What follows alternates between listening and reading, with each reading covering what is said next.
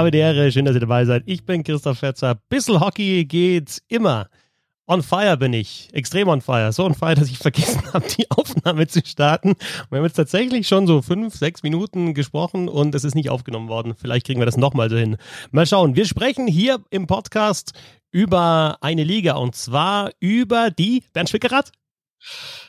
Das ist keine Liga, das ist mein Name, aber du meinst die National Hockey League.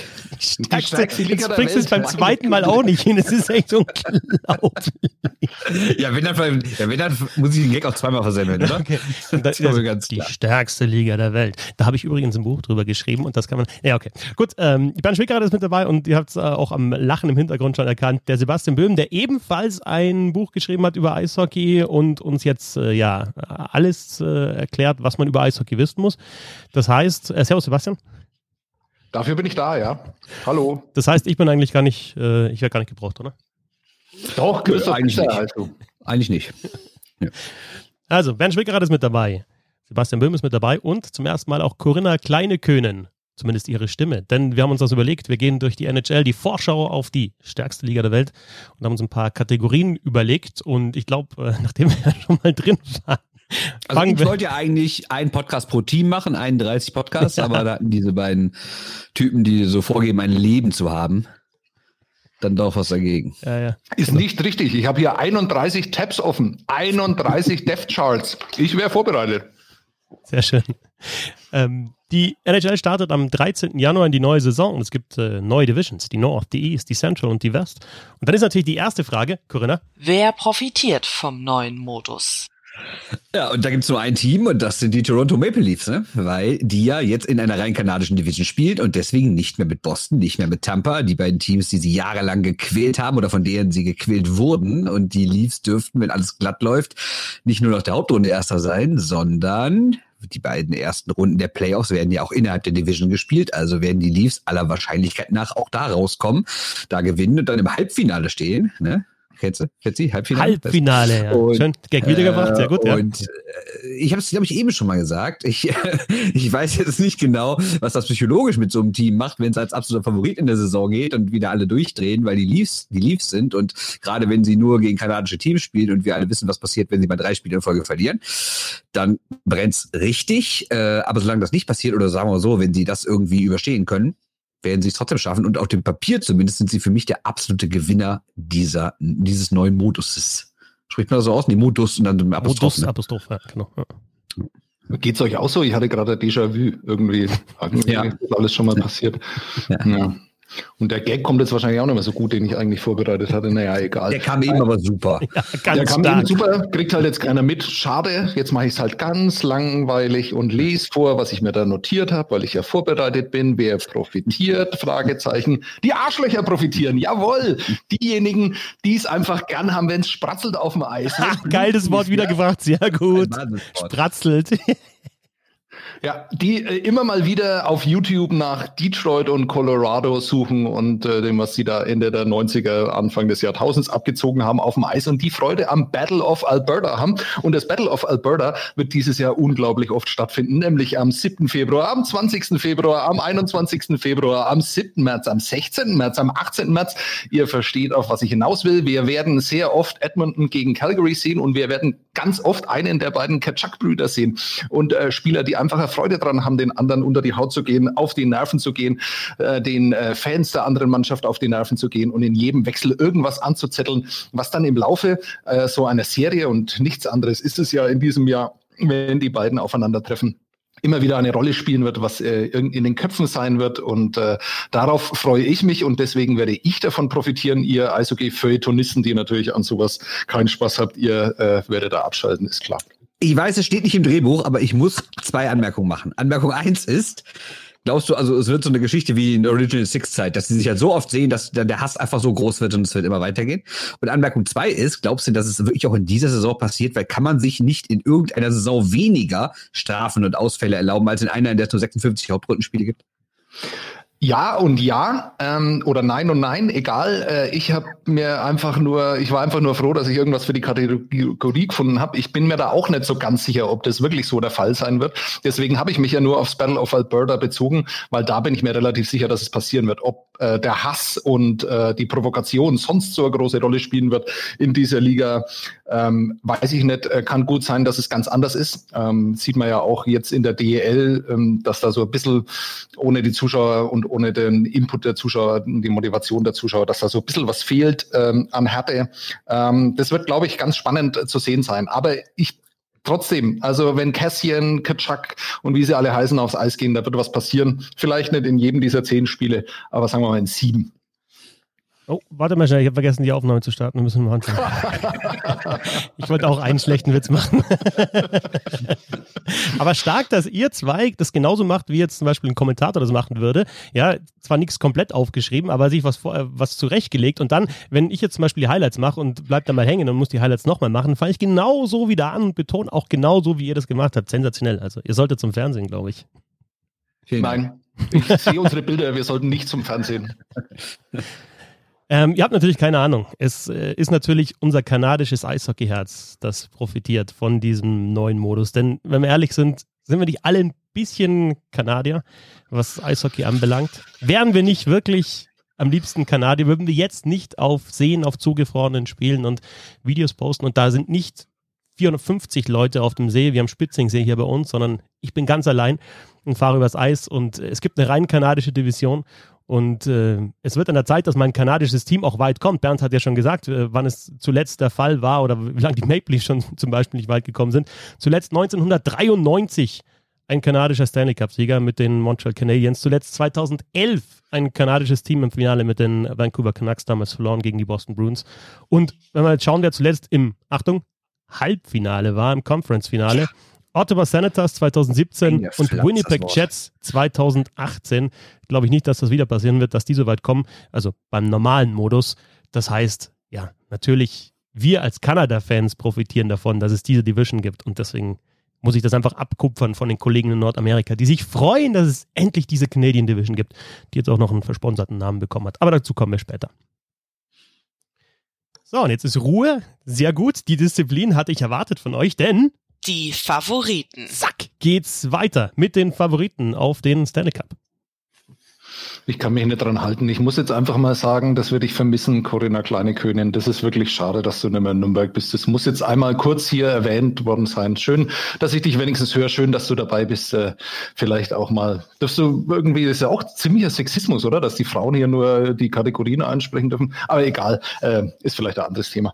Ähm, die Favoriten. Ich wollte eigentlich anfangen mit keiner, äh, weil das total witzig wäre. Ähm, das stimmt aber einfach nicht, weil äh, wenn man nee, sich zwei, witzig wenn, wenn man sich zwei Kader anschaut, ähm, in dieser Liga oder zwei Death Charts, dann äh, kommt man ziemlich schnell auf äh, zwei klare Favoriten und einer davon, und das ist äh, wirklich wahnsinnig langweilig, aber es ist einfach nur mal der Titelverteidiger. Der Titelverteidiger, der zwar keine rechte Abwehrseite hat, äh, bei dem äh, Nikita Kucherov verletzt ist, aber der halt immer noch Viktor Hedman, äh, Wasilewski, äh, Braden Point, ähm, ach, ich kann sie alle aufzählen, ähm, bringt nichts, den besten Trainer der Welt mit John Cooper ähm, und vor allem keinen Druck mehr hat, ähm, diesen Titel unbedingt gewinnen zu müssen, weil sie ihn ja jetzt haben. Deswegen ist äh, Tampa Bay Lightning der Favorit auf äh, den Titel 2021. Äh, äh, äh, kein Repeat. Colorado Avalanche der Favorit auf den Titel. McKinnon, Rantanen, Landeskog, Kadri, Burakowski und, und, und immer noch da.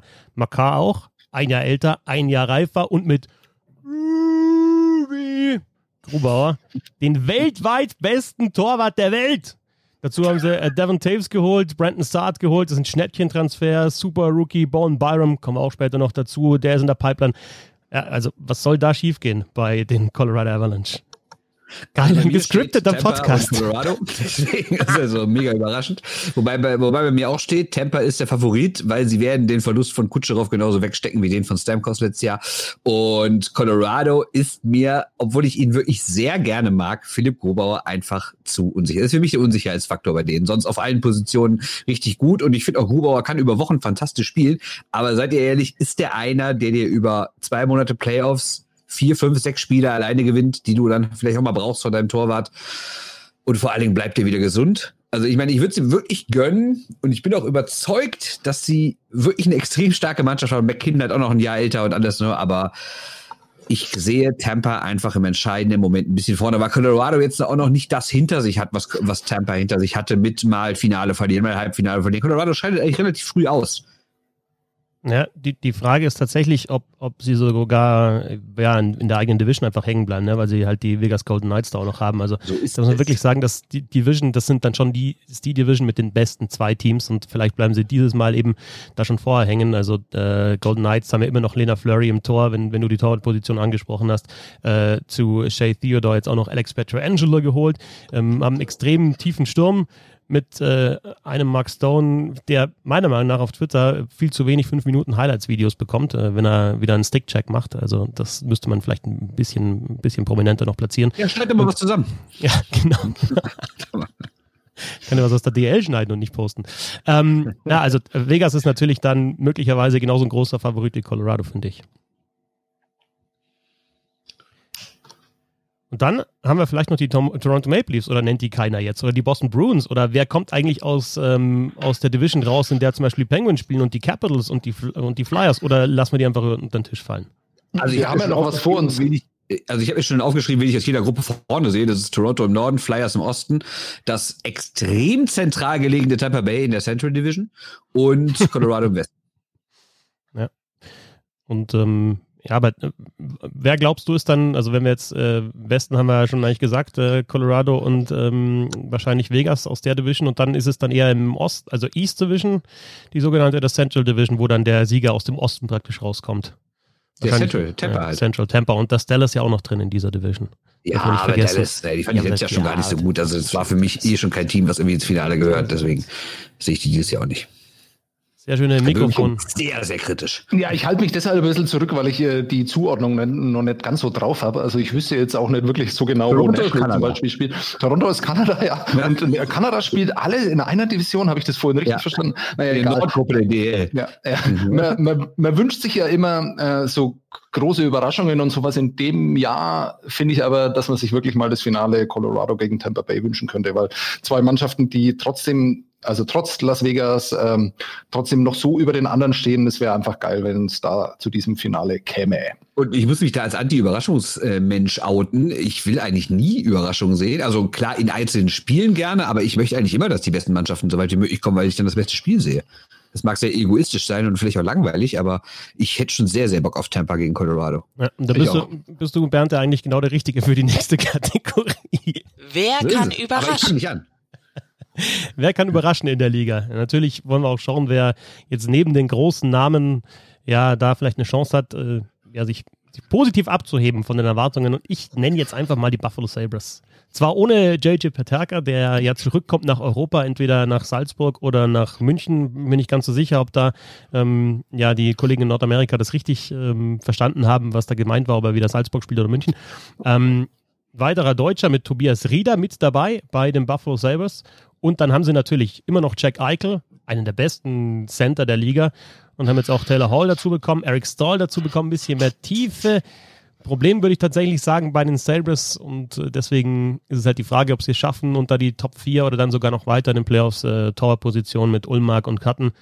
Und ja, Verteidigung, da haben sie schon, finde ich, Talente, die Sabres mit, mit Darlin, der ist ja immer noch jung. Ristolainen galt auch, auch mal als, als Riesentalent. Jockey Harju, auch noch nicht so gezündet, obwohl er hochgedraftet worden ist. Ich finde, dass da in der, in der Verteidigung so ein, so ein erfahrener Spieler einfach, so ein Nummer 1 Verteidiger fehlt. Ein Stud sozusagen und eben Torwart. Aber der Sturm gefällt mir bei den Buffalo Sabres und die waren jetzt immer hinten drin. Vielleicht können sie tatsächlich in der nächsten Saison oder in den nächsten Jahren ein bisschen überraschen. Ein Satz zu deinen Sabers. Äh, ich möchte kurz betonen, dass Rasmus Stalin mehr Punkte in deine ersten beiden NHL-Saisons geholt hat als Bobby Orr damals. Ne? Nur mal kurz dazu. Aber ich glaube, äh, entweder habe ich die Kategorie falsch verstanden oder ich mache einfach was ganz anderes. Denn meine Überraschung ist äh, Andrei Schwetnikow. Der ist natürlich, es wäre natürlich keine Überraschung, wenn der jetzt eine super Saison spielt. Das erwartet eigentlich jeder. Aber ich sage, der wird dieses Jahr Top 10 Scorer. Vergangene Saison 61 Punkte in 68 Spielen, hat für Platz 37 gereicht. Aber ich sage, der wird extrem abgehen. Einer der Topspieler der Liga werden und in der Reihe mit Sebastian Aho und Teufel Terrawein wird der komplett durchdrehen. Ich habe mir gerade nur so ein paar Werte angeguckt, die werde ich jetzt nicht alle runterbeten, aber mal so ganz grob so Corsi, Torverhältnis, Expected Goals, alles total positiv, hat 65 Großchancen gehabt letztes, äh, letzte Saison, wobei ich gar nicht weiß, ob das viel ist, aber es war zumindest eine pro Spiel. und, äh, äh, ich finde trotzdem, äh, also der ist für mich der Mann, der dieses Jahr den größten Sprung machen wird und ich glaube, er wird sogar in der Hearts Trophy Diskussion zumindest genannt werden als einer der Kandidaten. Uh, Hard Take, Hard Take. Ich finde auch krass, dass du die beiden äh, Lacrosse Goals jetzt unterschlagen hast in deiner Aufzählung. Das war doch das Wichtigste eigentlich, dass er die beiden Michigan Lacrosse. Das stimmt, die ähm, waren noch ähm, wichtiger als die anderen Tore. Auch geil, dass du jetzt und, die. Und die anderthalb Jahren von Herrn Ovechkin mal die Fresse poliert bekommen hat, habe ich auch nicht aufgezählt. Aber auch, das wird der Herr Böhmer zwischen gleich Auch super, dass du jetzt die Kategorien kritisierst oder sagst, ich habe nicht ganz verstanden, den du vorher schon gesagt hast, im Chat schon geschrieben hast. Ihr checkt überhaupt nicht, was ich meine. Ja, aber wer kann überraschen? Und jeder hat die Frage beantwortet mit ich, Buffalo Sabres und du, äh, Sveshnikov. Äh, und ich? Darf ich sie auch noch beantworten? Natürlich. Oder? Sehr gerne. Sehr gerne. Ja, ja. Also an André Svechnikov, da sind diese Michigan Goals, die sind gar nicht mitgezählt worden in dieser Statistik, die du da gerade aufgeführt hast, weil dann wäre er ja von Platz 149 in der NHL ja tatsächlich auf Platz 148 vorgerückt. Wenn die zwei auch noch als äh, Großchancen gezählt hätten, ja, das, äh, das war ein großer Moment, finde ich, in, in der ja. Geschichte von Bissel-Hockey. äh, ich weiß jetzt gar nicht, ob das viel ist, aber es hört sich halt einfach geil an. Ja, es klingt ähm, doch gut. Du hast 65 Großchancen gehabt. Ja, ja ich glaube schon, das ist gut. Eine Großchance pro Spiel ist gut. Gehabt. Ja, er war insgesamt bei 250 50 oder noch irgendwas auf dem Eis. Aber bei eigenen Großchancen drehen wir 65. Genau, und damit weniger als äh, Troy Terry bei den Anaheim Ducks, äh, um jetzt einen völligen Random-Spieler rauszugreifen. Das stimmt natürlich auch Aus nicht. Deinen 31 äh, ich habe die Kategorie richtig verstanden. Ähm, ich glaube nämlich, dass es tatsächlich um Teams geht. Und äh, ähm, da nehme ich natürlich wie jedes Jahr und wie man das einfach machen muss, die äh, Columbus Blue Jackets, weil das eine Mannschaft ist, äh, die in kurzer Zeit, weil Saison ja nicht so lang, äh, immer in der Lage ist, über ihre Verhältnisse zu spielen. Ähm, weshalb halt leider die Spieler jetzt auch langsam so so alle gehen wollen, weil der Trainer etwas zu fordernd ist und vielleicht ein zu großes Arschloch John Tortorella. Deswegen äh, geht jetzt der Nummer 1 Center, äh, hat gesagt, ich unterschreibe zwar einen neuen Vertrag, aber äh, ich will eigentlich weg hier äh, für Luc Dubois. Ähm, das könnte äh, so ein bisschen der, der wie, wie nennt man das, der Pferdefuß an meiner Theorie sein. Äh, aber ansonsten glaube ich, dass diese Mannschaft sich äh, sehr clever verstärkt hat, nämlich ähm, in Bereichen, wo man einfach davor nicht so gut war, mit Domi und äh, Fudi, der ein eigenes äh, Prospect ist, und äh, Bemström, wird diese Mannschaft schneller, torgefährlicher, offensiv äh, stärker. Und dazu kommt noch ein Spieler, den man vergessen hat. Mikhail Grigorenko, ja, großer Draft-Bust ähm, in der NHL, hat aber in der KHL gezeigt, dass er absolut überragend scoren kann, international gezeigt, dass er ein ganz großer ist und der nimmt nochmal einen Neuanlauf, was so ein bisschen vergessen wird äh, in Columbus in der dritten Reihe verstehe ich auch kein großer, kein großer Markt, aber das könnte auch noch ein Spieler sein, ähm, der Columbus zu einem Geheimfavoriten macht in dem Jahr. Und äh, ich muss ehrlich sein, natürlich ist äh, Columbus vor allem deshalb ein Geheimfavorit, weil ich ein großer Fan von Elvis Merzlikins bin und äh, der gewinnt dann die Wetziner Trophy und Columbus wird äh, Stanley Cup Sieger. Ah, okay. Ich wollte nämlich gerade hier reingerätschen und euch beide übel beschimpfen, weil ich der Einzige bin, der eine konkrete Sache gesagt hat, inwiefern er denn überraschen wird. Ihr sagt ja nur so ganz nebulös überraschen, überraschen. Ja, was heißt das denn? Ja, Wetzi, was macht Buffalo? Und Herr Böhm, du hast gerade jetzt schon gesagt, äh, Stanley Cup-Sieger, das war natürlich ein Scherz. Also, was heißt denn für euch überraschen? Also, ohne Scheiß, ähm, ich halte es nicht für unmöglich, dass eine Mannschaft wie Columbus äh, weil sie eben schon gezeigt haben, dass sie in den Playoffs voll da sein können und dass sie sehr, sehr unangenehm sein können, dass sie wirklich, äh, natürlich ist die Chance sehr, sehr gering, aber für möglich halte ich es auf alle Fälle, im Gegensatz zu den Buffalo Sabres, die nicht einmal in die Playoffs kommen werden. Aber Da, da, widerspreche ich, weil man auch einen raushauen und sagt, die Sabres gewinnen mindestens eine Playoff-Runde. Was, was ich, weiß ich gar nicht, ob ich das glaube, aber wenn man sich die East Division anschaut, das ist natürlich auch der Vorteil jetzt für die Sabres, dass sie da vielleicht tatsächlich, man, die ist, die ist ausgeglichen, die Division, da fehlt mir so die, die absolute Supermannschaft. Äh, Bruins, Devils, Islanders, Rangers, Flyers, okay, Flyers sind gut. Äh, Penguins, Capitals muss man immer damit rechnen, vor allem mit den Penguins, mit den Capitals vielleicht weniger. Aber vielleicht ist da der dritte oder vierte Platz noch frei für die Buffalo Sabres und dann kommen sie rein und dann, ja, dann in den Playoff geht ja, geht ja immer alles. Muss man wirklich sagen. Und äh, Bernd, nachdem du die Kategorie einfach falsch verstanden hast, äh, kann ich ja noch versuchen, dich zu retten. Glaubst du auch, dass die Carolina Hurricanes vielleicht mal richtig überraschen können mit Sveshnikov, der ja dann als Spieler deine Überraschung ist? Glück ja, ich meine, wie überraschend wäre das, wenn du vor zwei Jahren schon ins Halbfinale gekommen bist, ne? Also, ja, das stimmt auch wieder. Deswegen, also ich ja, Stanley Cup muss halt jetzt raushauen. Saison spielen werden. Aber ähm, ja, also für ganz oben sehe ich sie nicht. Also ich kann mir nicht vorstellen, dass die, dass, dass die Columbus den Titel noch wegschnappen. Ja, ist auch eines von den Teams, wo man einfach immer sagt, oh ja, super, schaut sich das alles an, Verteidigung, äh, tief, äh, junge Spieler vorne und dann schaut man auf die Tore und denkt sich, ah, nee, äh, dieses Jahr dann doch nicht. Auch geil, Bernd, dass du von uns forderst, eine konkrete Aussage zu machen und du sagst, ich könnte mir vorstellen, dass Sveshnikov vielleicht sogar in der Hearts Trophy Conversation mit dabei ist. Nee, nee, nee, nee, meine konkrete Aussage war, Sveshnikov dieses Jahr Top 10 Scorer. Ah, okay, ja gut, okay. Ja, da ist sie, die konkrete Aussage. Ja, die Geschichtslitterung hier wieder. Sehr schön. Komm, super, wie ihr vorbereitet seid und wie ihr euch diszipliniert äh, an die Kategorien haltet und auch die Reihenfolge. Man könnte fast meinen, ich hätte das so ein bisschen an... Äh, gemahnt. Unter Gewaltandrohung Die spannendsten geworden. Rookies. Die spannendsten Rookies, unsere nächste Kategorie. Ja, mein Mann äh, von, äh, von Dr. Böhm wurde mir ja schon vorgeworfen, Stützle-Fanboy, bla bla bla. Aber so ist es natürlich nicht, denn mein Mann ist Wille Heinola. Äh, letztes stopp, Jahr stopp, stopp, stopp, stopp, stopp, stopp, stopp, so stopp, stopp, stopp, stopp, stopp. Wille äh, Heinola, Wille Heinola. Ich habe die Rückmeldung bekommen. genau nach dem auf diesen Moment habe ich gewartet. genau auf diesen Moment. Sehr schön. Vielen Dank, dass ihr das macht. Auf welchen Moment? Nein, Wille Heinola. Ich habe die Rückmeldung bekommen nach, dem, nach der letzten Nacht, dass ich die finnischen Spieler teilweise falsch ausspreche. Ja? ja und der heißt nicht Heinola, ja? nicht Heino. Ich habe ja. morgen geguckt und äh, dich natürlich dann auch verfolgt und ich war schwer beeindruckt davon, äh, wie du wirklich versuchst auch auch silbenmäßig es richtig zu machen, weil ich meine, man kann natürlich Namen einfach aussprechen, so wie es wären es deutsche Namen, also zumindest bei finnischen geht das ja halbwegs, weil die oh, mehr oder weniger so geschrieben werden, wie sie gesprochen sind. Doppiniemmele. Oh, ja, aber wie du das auch gemacht hast, also die Sprachmelodie, da war ich ganz schwer beeindruckt, muss ich sagen. Und dann, also, ich habe das auch ja, gehört auf dem Kopfhörer. Ich, ich Vornamen ähm, du den Nachnamen, also ja, Wille. Na, warte mal ganz kurz. Ich habe der, Kollege hat mir gesagt, ob ich vielleicht nicht das finnische Interview übersetzen könnte, das da immer geführt wird in der Pause, weil ich die Namen so gut ausspreche. Und ich habe gedacht, ah, toll, ich habe mich vorbereitet, ich, ich spreche den Namen ab. Dann kriege ich eben die Rückmeldung von jemand ähm, äh, auf Twitter, Sininen ist es, glaube ich, ganz genau. Die, also die Finnisch kann und äh, die hat dann angeboten, dass sie dann das nächste Mal mir äh, sagt, wie man die finnischen Namen richtig ausspricht. Also Ville Heinola ist richtig. Übrigens, was ich auch nicht wusste, Akku Retü, also Y mit Ü ausgesprochen. Und okay. dann gibt es noch den einen, der richtig gut war, das ist äh, Timo Solane. Timo Solane. Okay.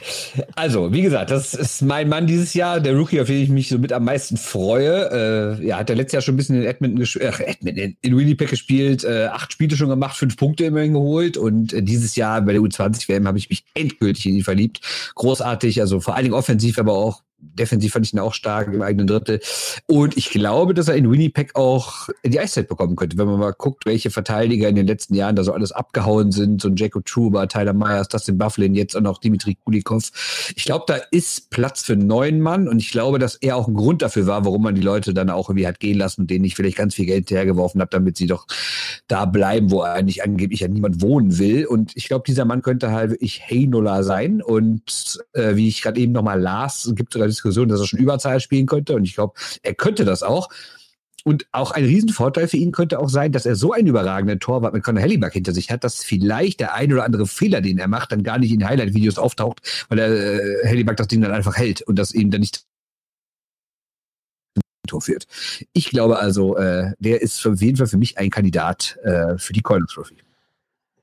Ich habe erstmal Fragen. Ich habe Fragen ja, an euch. Ähm, ja. Wie hieß der russische Torhüter im Olympiafinale 2018? Boah, ich weiß nicht mehr. War das, ach, äh, war das? Nee. Da Egal. Shestyorkin gespielt. Ihr wisst es einfach nicht. Hat nee. da Shestyorkin gespielt? Nee, Olympiafinale. Nein. Nein. Äh, wie, wie hieß der Topverteidiger der Russen? Weiß ich auch nicht. Ähm, Den kann man noch wissen. Ja, ähm, Fragst du jetzt dein Buch ab oder was? Nee, nee, Wojnov. Wojnov. Slava Wojnov, ja. Äh, ja. Und, und nennt mir noch einen weiteren Verteidiger. Und es ist vollkommen okay, dass ihr diese Fragen nicht beantworten könnt, weil Deutschland damals ja. äh, verloren hat gegen drei Spieler, gegen Pavel Dazug, äh, gegen Nikita Kusev und gegen Kirill Kaprizov. Äh, Dazug ist eh der Allergrößte äh, Nikita Gusev wird es bald in der NHL auch noch schaffen, hat noch ein bisschen Startschwierigkeiten in New Jersey, passt vielleicht auch nicht ganz so in die NHL, aber Kirill Kaprizov wird derart diese Liga aufmischen, wie man das noch nicht gesehen hat. Und er wird ein Grund sein, warum er auch mal wieder äh, Bock drauf hat, Spiele von Minnesota, äh, wahrscheinlich überhaupt zum ersten Mal. Oder wann hatte man jemals Bock, äh, Spiele von Minnesota Wild anzuschauen? Jetzt. Ja, Minnesota, du, du hast Wild gesagt, weil nur Minnesota hat man natürlich immer Bock, das Jugendturnier zu sehen wegen der geilen Frisuren. Ja, absolut. Da wollte ich noch über Samu, Sami Niku äh, reden, den äh, Wille Heinola äh, verdrängen wird als Nummer 1 Verteidiger in Winnipeg.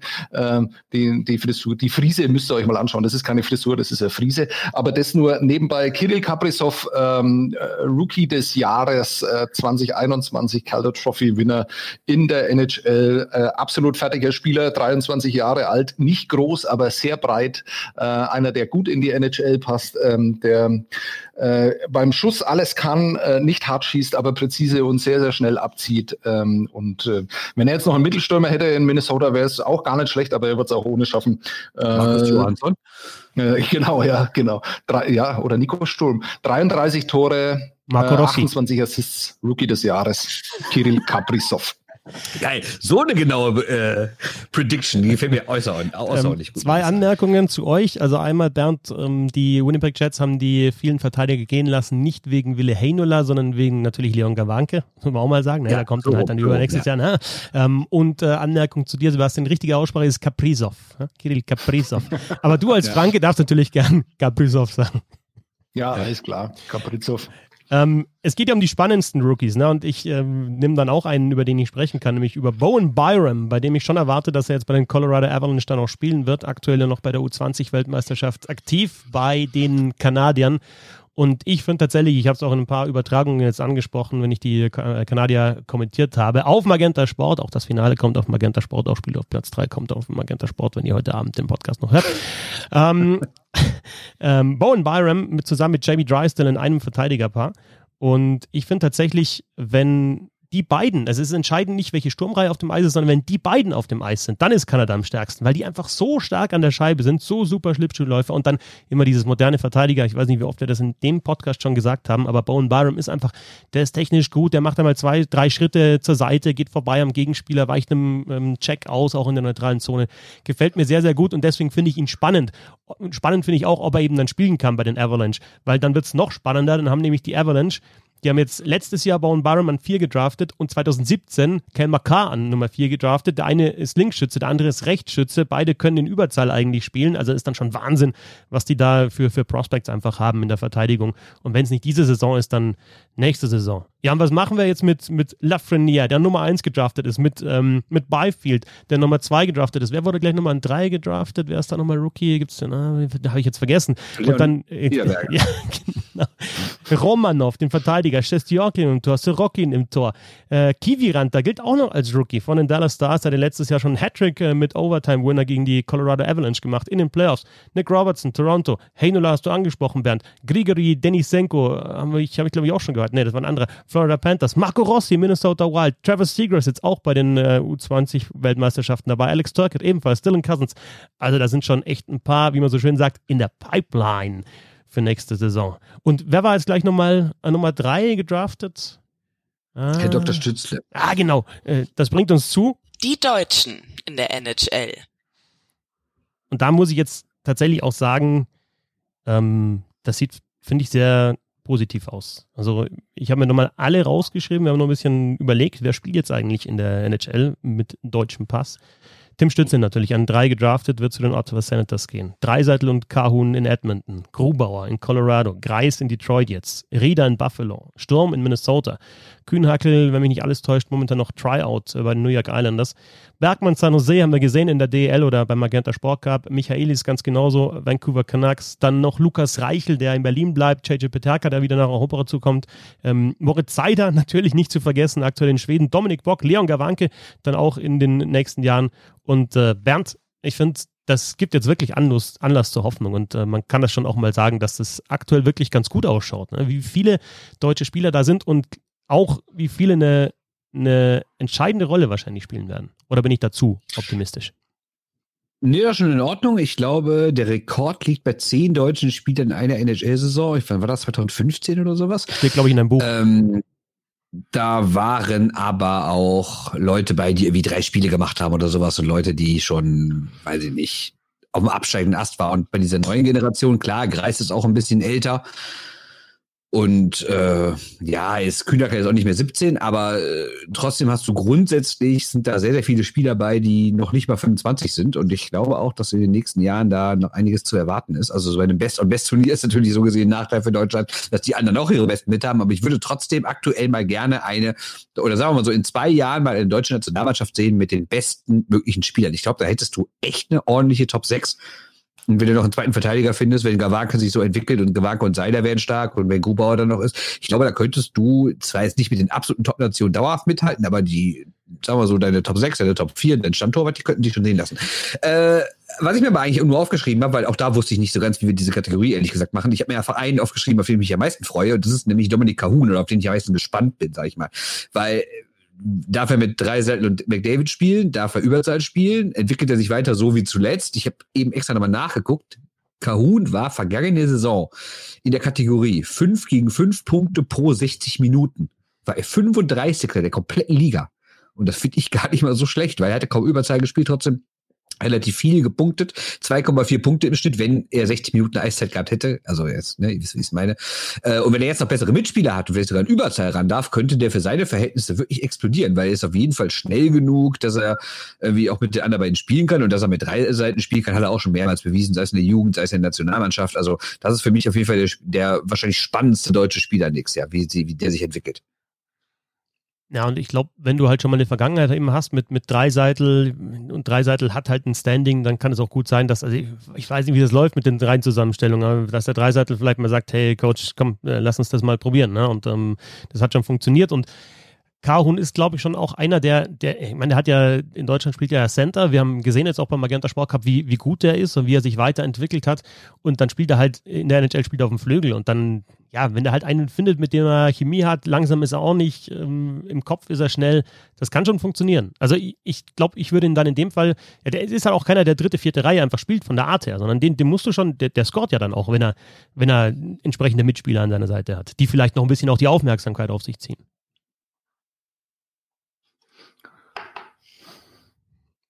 Ich müsste jetzt wahrscheinlich ja. was sagen. Ne? Ihr wartet darauf, dass ich was sage. Ähm, ja, nachdem es jetzt nicht ich, festgelegt ist, dieses Mal ist schwierig. Ja, ich weiß, das muss jetzt spontan funktionieren.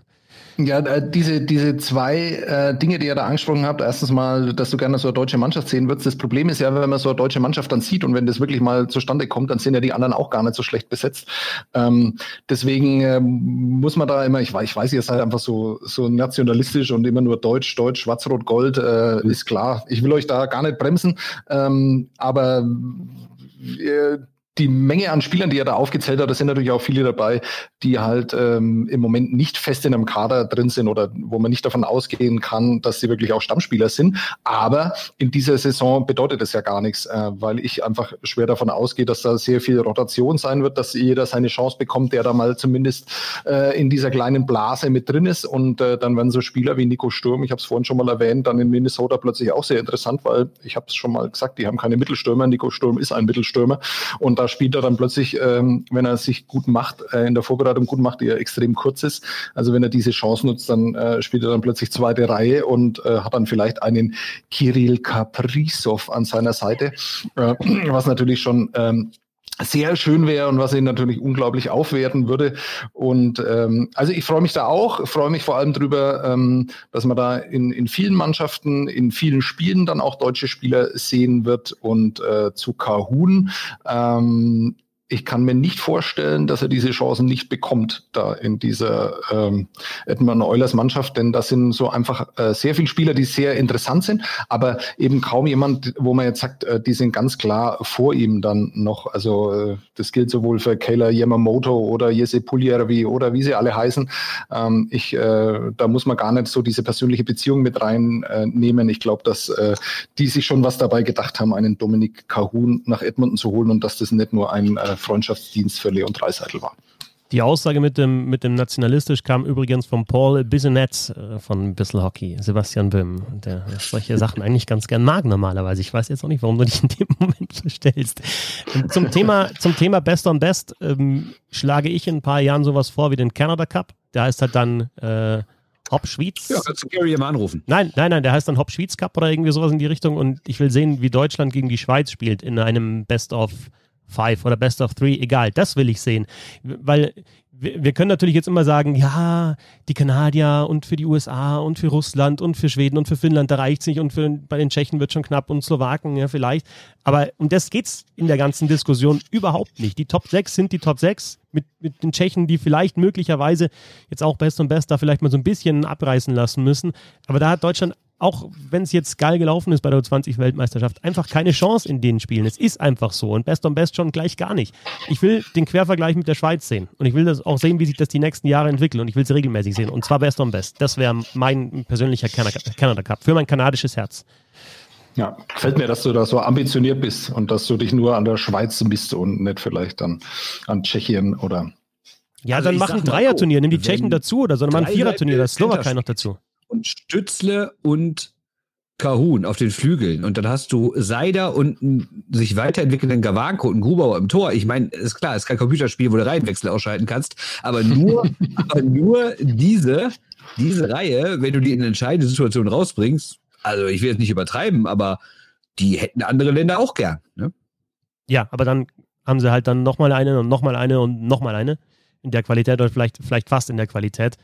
Und trotzdem sage ich momentan, bei denen, die ich aufgezählt habe und vergleichst das mit der Schweiz, dann hat man auf jeden Fall aufgeholt. Vielleicht ist man sogar vorbeigezogen in den vergangenen Jahren.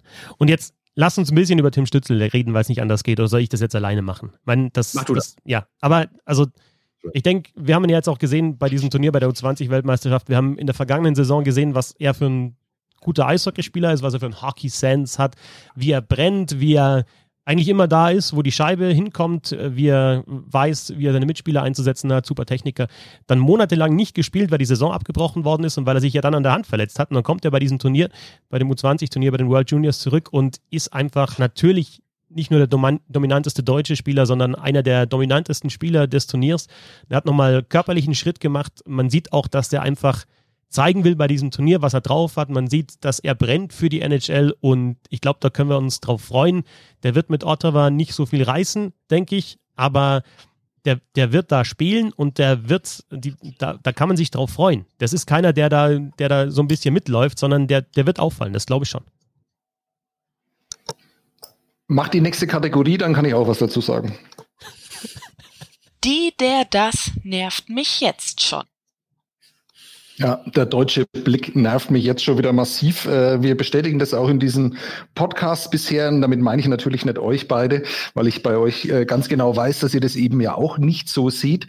Aber äh, die Agenturmeldungen, ähm, die wir Zeitungsjournalisten dann jeden Tag reinbekommen in der Früh um fünf, halb sechs, Tim Stützle mit überragend mit einem Sieg bei der 1 zu 9 Niederlage der Ottawa Senators gegen Minnesota Wild. Ähm, und das was sagst du? Tore Kaprizov. Äh, genau, das wollte ich noch sagen, aber ich wollte es nicht überstrapazieren, diesen, diesen Gag. Äh, also im Moment sieht es so aus, als würde Tim Stützle mit äh, Chris Tierney ähm, in einer Reihe spielen und äh, mit Connor Brown. Ähm, kennt ihr nicht? Ja, muss man auch nicht kennen, äh, weil Ottawa einfach immer noch scheiße ist. Ja, also die werden auch nächstes Jahr scheiße sein, die werden auch noch im Jahr drauf scheiße sein. Ich liebe es auch, äh, sich so diese Prospects anzuschauen. Josh, Josh Norris, äh, Eric Brennström und sowas. Das ist natürlich eine interessante Mannschaft, aber halt 2024 äh, und nicht 2021. Und äh, dementsprechend wird es dann in Deutschland auch so ankommen, als wird Tim Stützle erstmal ein absolut beschissenes Jahr spielen, obwohl er sehr wahrscheinlich ein sehr gutes Jahr spielen wird, weil er nämlich in absoluter Topform in die Saison geht. Aber mich nervt es einfach, ähm, dass dieser Blick dann auf die NHL aus Deutschland so verengt ist. Ich weiß, warum das so ist, ähm, aber ich komme nur ganz schwer damit zurecht, vor allem, weil ich meinen Kollegen in der Redaktion der Nürnberger Nachrichten jeden Tag erklären muss, warum man da jetzt keine Kurzmeldung machen muss, weil die nämlich morgen wieder spielen und dann spielen sie schon wieder und dann spielen sie schon wieder. Und es lohnt sich einfach nicht, da jede Wasserstandsmeldung zu bringen, sondern nur über die Entwicklung. Ich glaube, die wird sehr gut sein, aber mich nervt es jetzt schon, dass äh, Tim Stützle diesen Nowitzki-Weg Weg gehen muss. Nachdem ich was komplett anderes habe bei Das nervt mich schon wieder und wir den Fehler gemacht haben, dass nicht Bernd anfängt bei Das nervt mich, weil es wäre auch unterhaltsam gewesen. Nee, Quatsch, das war ein guter Punkt, was, äh, was dich nervt, aber ich muss ganz ehrlich dann auch jetzt die so ein bisschen eine andere Perspektive reinbringen. Du hast jetzt die Perspektive des Zeitungsjournalisten reingebracht. Ich habe jetzt wieder bei diesem Turnier bei den U20-Weltmeisterschaften eigentlich äh, wieder mitbekommen, was es halt dann trotzdem wieder bedeutet, wenn, wenn du halt Nationalmannschaften spielen lässt, ne? im Vergleich auch zur DEL. Was das in Deutschland, obwohl es eine U20-Weltmeisterschaft, die die meisten, die das geschaut haben, vor fünf Jahren noch gar nicht gekannt haben. Und ich nehme mich da ein, ich habe das vor zehn Jahren auch noch nicht verfolgt und nicht gewusst, was da los ist oder vielleicht ein bisschen länger. Aber sie schauen es trotzdem und es generiert Aufmerksamkeit. Und das heißt, es ist halt, es ist einfach so, dass wenn wir eben einen haben, der, jetzt sage ich wir, aber wir jetzt in der DEL einen gehabt haben, den wir kennen, den wir da im Stadion gesehen haben, und ihr habt ihn auch im Stadion gesehen haben, und dann sehen wir in der, in der NHL, dann hebt das, denke ich, die, die Bindung auch an diese Liga und das Interesse für die Sportart einfach an. Es ist so. Ich meine, jeder, der, jeder Eishockey-Fan in Deutschland, der, der ein Spiel in der DL gesehen hat, hat wahrscheinlich Tim Stützle in der vergangenen Saison gesehen und denkt sich, okay, jetzt spielt der in Ottawa. Da will ich aber schon sehen, wie der sich schlägt und, und kann er das. Also natürlich jetzt ganz ab vom, vom Hype, aber einfach, was das einfach dann vielleicht auch für die Sportart bedeuten kann. Das ist ein, das ist, ich weiß nicht, ob ich es gut finde oder schlecht finde, aber es ist einfach so. Ich glaube, ihr redet aneinander vorbei, weil ich, ich, ich glaube, dass Sebastian überhaupt kein Problem damit hat, dass sich Leute für Tim Schütze interessieren und dass sie dadurch irgendwie zum Eishockey finden. Ich glaube, es geht um die eher mediale Aufbereitung, dass man irgendwie sagt, äh, man guckt irgendwie ein Ergebnis von Ottawa und die gewinnen 4-1 und Stützle hat vielleicht total scheiße gespielt und dann heißt es wieder, äh, Stützle siegt in, weiß ich nicht, Calgary oder sowas. Ne? Darum ging es, mhm. glaube ich, oder? Genau, darum ging es, äh, sehr gut erkannt. Äh, ich kann aber auch nachvollziehen, äh, was du sagst, äh, Christoph. Äh, ich sehe, Zu wenig ich gebe dir vollkommen recht äh, und mir natürlich auch. das ist immer gut. So. Äh, ich bin dran. Ich, ich, war ich das dein Teil schon? Ja, ja, nein, nein, das war nicht mein Teil. Ich wollte darauf eingehen. Nee, weil oder, oder, oder, sagen, Sebastians Meinung nervt. Ja, genau, ihr nervt mich. Ihr zwei nervt mich. Genau, ihr zwei nervt mich. Also ich bin fertig. Na Quatsch. Ich hatte einfach was, ich habe was komplett anderes und ähm, deswegen wollte ich darauf noch eingehen, weil, ich, weil es ein interessanter Punkt natürlich war von Sebastian. Deswegen, das hat er gut gemacht und deswegen wollte ich da anschließen. War, war ein sehr guter Punkt von Sebastian. Mich hat genervt, wenn ich jetzt den Spielplan mir angeschaut habe, wie oft da schon wieder 7 PM drin steht ich weiß nicht, ob ich, ob ich, ob ich bei falschen Mannschaften geschaut habe oder so, aber jetzt kommt da wieder alles in der Nacht. Also jetzt hat man sich doch daran gewöhnt, dass teilweise auch am späten Abend mal Eishockey läuft oder so. Und äh, vielleicht hast du ja so ein DL-Spiel, das dann in ein NHL-Spiel übergeht und du bleibst dann dran. Also äh, möglicherweise täuscht es mich und ich habe den Spielplan jetzt nicht komplett ausgewertet, aber ich würde mich schon freuen, wenn die NHL da dran bleibt und einfach diese European Games einfach teilweise vielleicht auch unter der Woche weiter durchsetzt. Also sie haben es am, am, am, Wochenende schon oft gemacht, Samstag, Sonntagabend, dann halt auch Teams, die europäische Superstars mit dabei haben.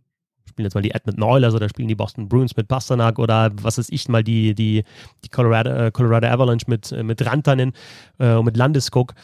Ähm, also das würde ich mir schon wünschen, dass man einfach zu, zu besseren europäischen Zeiten diese Liga sieht. Denn es heißt ja immer aus der NHL, wir wollen das auch besser vermarkten in Europa. Ja, mit, mit, mit besseren Puck-Drop-Zeiten kann man es zum Beispiel vermarkten. Und klar ist dann vielleicht das sportliche Niveau nicht so hoch und es ist dann vielleicht für die Zuschauer nicht, die vor Ort sind, nicht so toll, aber das ist jetzt auch kein Argument momentan. Also warum nicht öfter halt tagsüber Spiele dort und dann am Abend in Europa?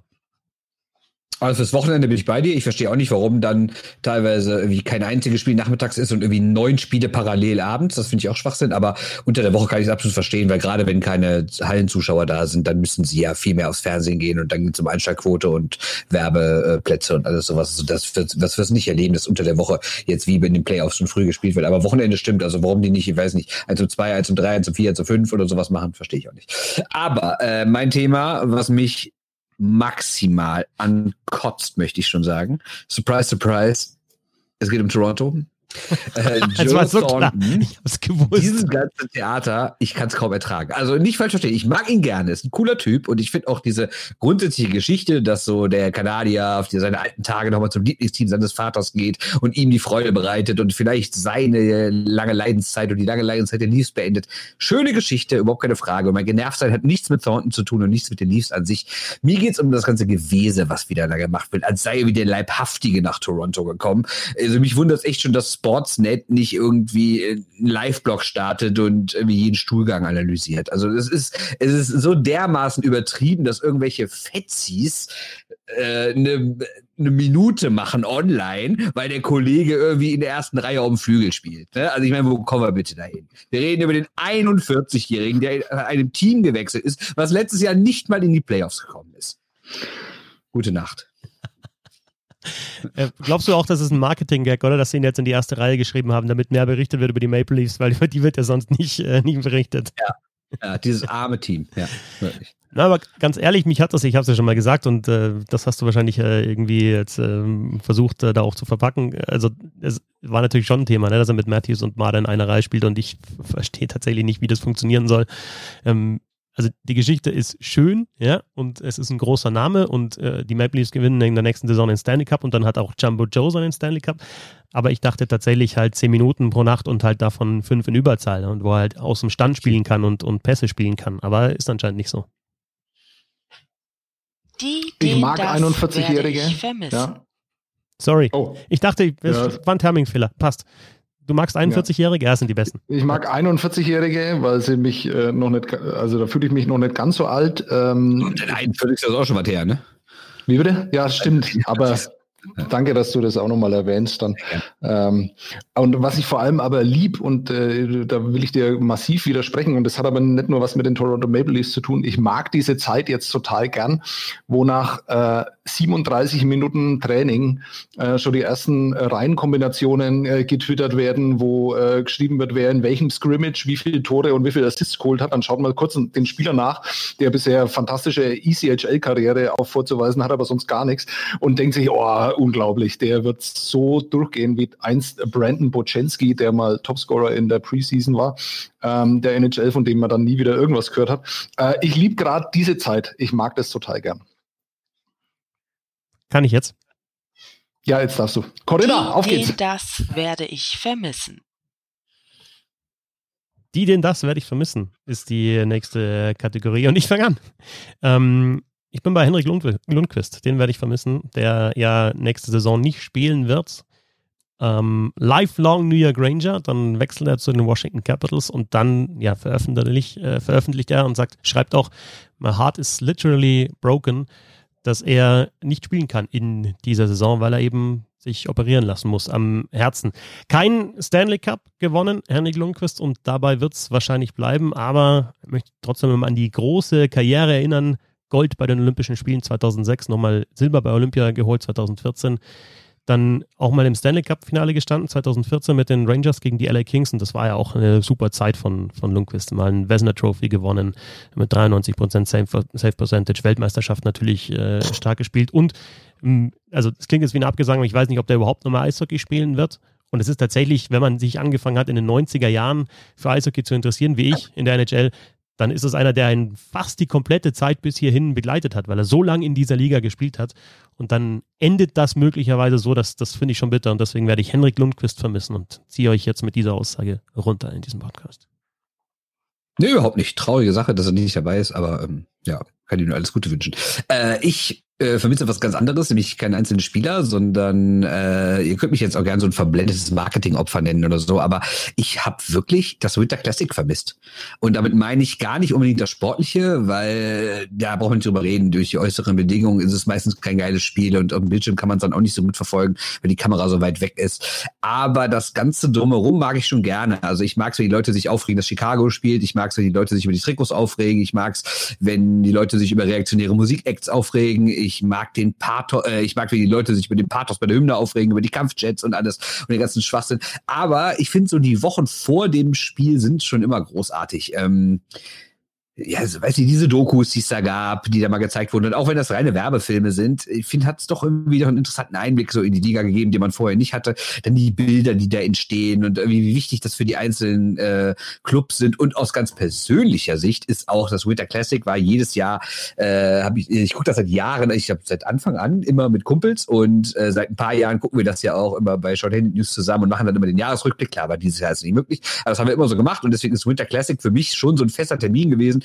Neujahr, du steigst irgendwie ein bisschen verballert aus dem Bett raus vom Vorabend und äh, triffst dich dann bei einem, laberst ein bisschen Müll, äh, guckst dieses Spiel, machst dabei, nimmst dabei einen Podcast auf. Also das habe ich schon echt vermisst, muss ich sagen, dieses Jahr. Was sagst du zu der Lake Tahoe-Geschichte? Ein schlechter Ersatz, aber die Idee finde ich eigentlich auch ganz cool, dass man da eben da ein Spiel auf dem Lake. Tahoe macht und mit, mit Drohnen. Ja. Ich weiß noch nicht, ob es ist, also ich habe jetzt verschiedene widersprüchliche, wichtiges Wort, äh, Sachen gehört dazu. Einerseits hieß es, die wollen das daneben machen, einerseits hieß es, die wollen es aber auf dem See machen. Ich meine, wer garantiert dir, dass das Ding irgendwann noch so zugefroren ist, dass du da wirklich alles draufbauen kannst, ne? Und Mhm. dann nicht nur halt ein Spiel, sondern auch irgendwelche Spielerbänke und Banden und sowas alles. Also habe ich nicht ganz verstanden, ehrlich gesagt, ob es jetzt auf dem See oder neben dem See sein soll. Weiß ich tatsächlich auch nicht. Und äh, hält der Sedi Zamboni dann auch aus? Und vielleicht Ja, genau. Das, Zamboni. das fand ich halt die leichteste. Genau. Ne? Und durch die Kamera, Kräne und was auch alles. Was auch immer. Ich vermisse die Boston Bruins. Also Die aber Boston, ja, die Boston Bruins, die aber irgendwie noch was bedeuten in der Liga und die Ah. äh, theoretisch äh, die Chance ähm, auf einen äh, Titel haben. Und ich verstehe tatsächlich nicht ganz genau, was da so äh, passiert, ähm, warum Tory Krug jetzt dann immer spielt, warum äh, das große Z dann immer hinten drin steht, ähm, warum er diese Zeit, äh, die man jetzt noch hat mit äh, Bergeron, mit äh, David Krejci ähm, und mit dem fantastischen Torwart hinten drin, warum man die jetzt nicht noch besser nutzt. Ähm, für mich haben sich die Boston Bruins aus dem Kreis der Favoriten, also selbst aus dem größeren Kreis der Favoriten verabschiedet. Und das finde ich tatsächlich schade, vor allem weil das sehr lange dauern wird, bis sie da wieder hinkommen, weil ähm, von einem Umbruch äh, ist man da ja auch noch weit entfernt. Der Spielertrainer, das Team liegt's? Wird mir viel zu Äh, sehr jein, gehypt. jein. Ähm, also ich äh, bin ja großer Cam Neely-Fan, ähm, also sehr, sehr großer Cam Neely-Fan. Auch da gibt's äh, Videos auf YouTube, die man sich unbedingt anschauen müsste. Da muss man aber verifizieren, dass man 18 Jahre alt ist, weil da geht's auch äh, gern mal zur Sache. Ähm, und äh, weiß nicht, also so jeder findet ja anders irgendwie zu dieser Liga und zu diesem Sport und bei mir war es natürlich auch ähm, NHL Hockey bei EA Sports hat eine große Rolle gespielt und da habe ich auch immer die Boston Bruins gespielt, äh, ohne dass ich das so wirklich ganz genau erklären konnte. Aber es war immer, also davor schon Neely, Borg, äh, Adam Oates. Ähm, mehr über die Spieler habe ich zu den Boston Bruins gefunden äh, und wir waren mir dann massiv unsympathisch unter Claude Julien, also richtige Dreckstruppe eigentlich dann ja auch. Ähm, und äh, da hat es so ein bisschen nachgelassen, dann die Liebe zu den Boston Bruins. Äh, aber generell habe ich schon Sympathien und ich finde es einfach schade, weil die, die sind wichtig irgendwie als, als Ausgleich, als Mannschaft, die immer da ist. Und es wäre blöd, wenn die nicht mehr eine Rolle spielen würden in diesem Bereich. Kann, kann ich jetzt den Trainer spielen oder den, den Dropper spielen? Macht es. Ha, Habe ich ja schon wieder in die Frage rein. Deswegen, ich warte jetzt kurz und, und jetzt, wenn so zwei Sekunden Pause sind, dann darf keiner mehr was sagen, weil dann spiele ich den, den Dropper. Auf Der geht's, Corinna. Spielertrainer, das Team wird mir viel zu sehr gehypt. Äh, das ist gar nicht weit weg von Boston, was mir zu sehr gehypt wird, nämlich die Montreal Canadiens. Ähm, ich könnte mich kaputt lachen, wenn ich irgendwo höre, dass die irgendwie ein Geheimfavorit sei. Ich meine, sind wir ehrlich, wir haben eine ganz ordentliche Defensive und wenn Alexander Romanov dazu kommt, wird es bestimmt nicht schlechter.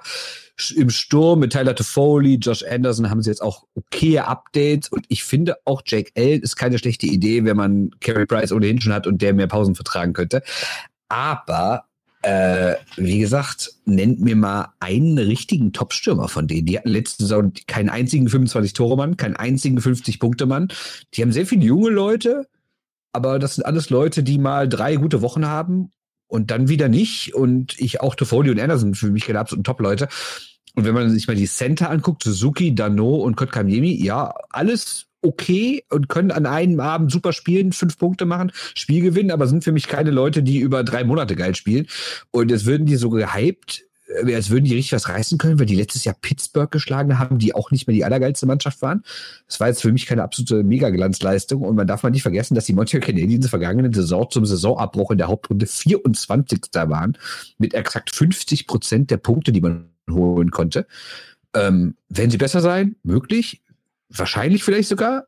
Werden sie richtig was reißen? Auf gar keinen Fall. Und deshalb kann ich überhaupt nicht verstehen, also klar, ich kann verstehen, dass sie gehypt werden, weil sie halt die Montreal Canadiens sind und in Kanada die Medien aufgeregt sind. Aber realistisch gesehen ist das doch keine Mannschaft, die wirklich was reißen kann. Und wenn ich äh, was höre und lese über die, lese ich nur positive Sachen, wie toll alles sei. Und ja, da bleibe ich ein Stück weit fassungslos zurück, muss ich sagen.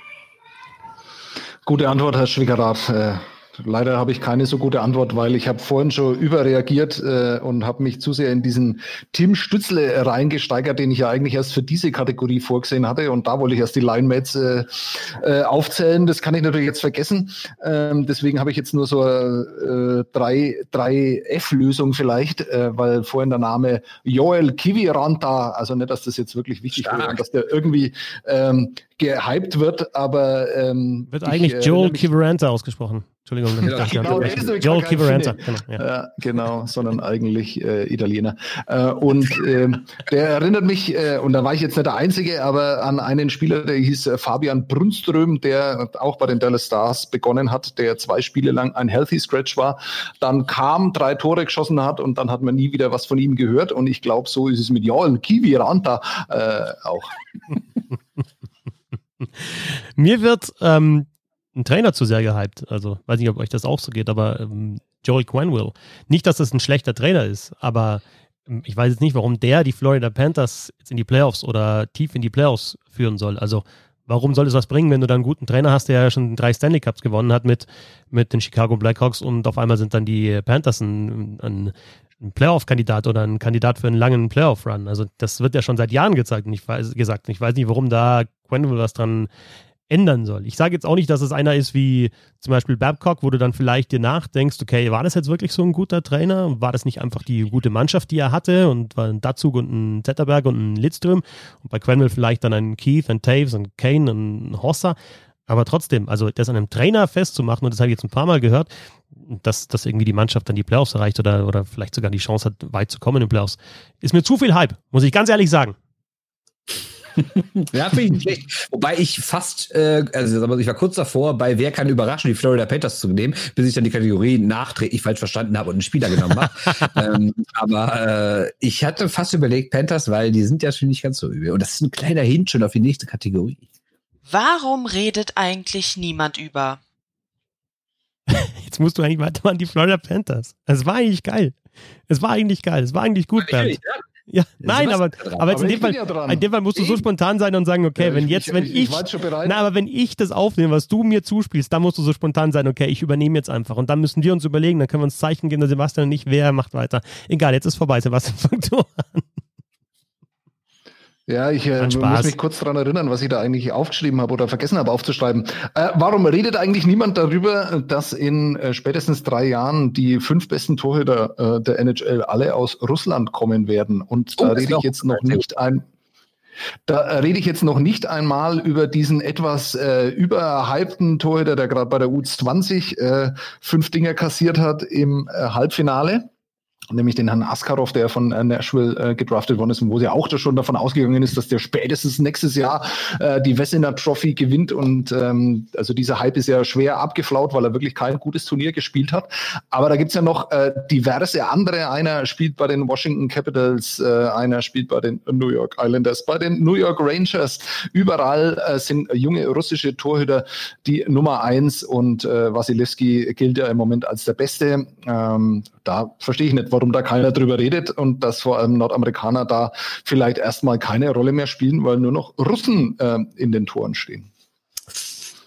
Ich bin nicht dran, aber ich würde nur so schnell sagen, das finde ich sehr gut, weil vor Jahren haben wir ja alle über die Finnen geredet und ich finde auch seit so ungefähr anderthalb Jahren und die nächsten fünf Jahre werden alle nur über Russen reden. Und du hast auch Herrn Browowski einfach mal nur überfallen lassen, der wie 45 Visina Trophies in den letzten drei Jahren gewonnen hat. Ach so, ja, aha. Und wie war der jetzt nochmal ganz genau bei dem Team, das du als Überraschungsteam äh, auserkoren hast? Ich hätte es genommen. Ganz aber kurz, ich komme gleich äh, näher. Lass, aber jetzt ist erstmal der Herr Fetzer. Lass mich kurz, lass mich kurz über die, über die russischen Goalies noch reden, ähm, weil ich mir über die äh, finnischen Goalies äh, ein bisschen was rausgeschrieben habe zum Spiel der Finnen jetzt im Halbfinale beim, äh, bei den U20-Weltmeisterschaften. Wenn ihr den Podcast noch vor äh, Mitternacht hört, auch das äh, Finale gibt es äh, beim Magenta Sport zu sehen zwischen Kanada und den USA, live um 3.30 Uhr. Ähm, ähm, die, die Finnen haben 33 NHL-Goalies gehabt in, in der Geschichte der NHL. Die sind auf Platz 3 hinter Kanada und den USA. Und ich habe, das hat mich echt überrascht, weil ich dachte, ja, gut, okay, die Russen spielen noch nicht so lang in der NHL, aber irgendwie hatte ich gedacht, okay, die Russen sind da näher dran und, und die Schweden sind noch besser. Aber äh, Finnland 33 Goalies, Schweden 30 Goalies und dann, dann kommen erst die Russen. Aber ich weiß nicht, ob ich es in, in der NHL-Episode mal gesagt habe, da gab es doch mal jetzt vor ein paar Jahren diese Maßnahme von Tretjak, der ja dann ähm, der Chef der, der russischen Eishockey-Föderation wurde, ehemaliger Goalie, der eingeführt hat, weil er gesehen hat, okay, wir haben Probleme auf der Torwartposition, die die Regel, also eine Steuer eingeführt hat in der KL oder in Russland, dass eben äh, Teams, die keinen russischen Torwart einsetzen, einsetzen, eben eine Steuer zahlen müssen. Und jetzt kürzlich in der letzten Saison, weil halt eben jetzt Wasilewski die, die äh, den Stanley Cup gewonnen hat, ne? oder weil es also mit seiner Mannschaft und weil es ein rein russisches Duell dann gab, was die Torhüter anbelangt, äh, anbelangt mit, ähm, im, im, mit Rudobin und mit äh, Wasilewski im Finale, war das Thema eben. Und das, ja, weiß jetzt nicht, ob das mit dieser Maßnahme zusammenhängt, aber die Russen haben sich auf jeden Fall Gedanken gemacht, dass sie auf der Position nicht gut genug aufgestellt sind. Und jetzt sind sie So ist es. Word. Warum spricht denn eigentlich, ja, ja, ja, warum spricht denn, ich muss kurz Luft holen, warum redet eigentlich niemand über Leon Dreiseitel und Tim Stützle, die beiden deutschen Topspieler in der NHL in den nächsten Jahren. Es gibt nur Diskussionen in irgendwelchen Eishockey-Podcasts über Advanced Stats, über Corsi und den ganzen Scheiß, über Fenwick, Goals saved above expected, was da jetzt alles reinkommt. X expected Goals relative im 4 gegen 6 spät im Spiel bei Close Game und Bully in der neutralen Zone. Was soll dieser ganze Scheiß eigentlich? Es muss mehr über diese deutschen Spieler, die jetzt in die NHL kommen, gesprochen werden und die müssen mehr gehypt werden. Das ist meine Meinung. Und Dreiseitel ist, ist der, der, der beste Spieler der Welt und, und, und Tim Stützle wird es auch bald sein. Dann sind die beide der beste Spieler der Welt. So schaut es nämlich aus. Sehr schön. Finde ich sehr gut. Ja. Klare ich bin vollkommen deiner Meinung. Ich habe auch nie was anderes gesagt. Ja.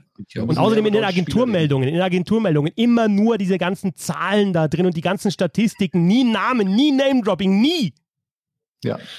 Richtig. Leon Dreiseitel in Klammer, sprich Leon Dreiseitel. Ja, Jamie Dryside. Nee, das ist der andere. Äh, ja, ich frage mich, warum eigentlich niemand über Jonathan Huberdeau spricht. Äh, das frage ich mich schon länger, aber jetzt frage ich mich sehr, sehr speziell. Also klar, Florida hat eine Scheißsaison gespielt. Herr Quenville hat nicht das äh, gebracht, was man sich von ihm erhofft hat. Und die Rolle, wie habe ich es aufgeschrieben, als unterschätztester Spieler der Menschheitsgeschichte hat äh, Alexander Barkov inne. Das ist ganz klar, das wird sich ja nie ändern. Aber gucken wir mal bitte, was Huberdeau gerissen hat in den letzten Jahren. Der war in der vergangenen Saison einfach in der Scorerliste auf Platz 10. 87 Punkte, davon 41 auf 5 gegen 5. Ist für mich persönlich ein absoluter Topspieler. Ähm, ich habe dann ehrlich gesagt nochmal nach ein äh, paar geilen Stats gesucht und eine, die mir dann doch aufgefallen ist, er holt deutlich mehr Strafen raus, als er zieht. Das fand ich schon ganz spektakulär.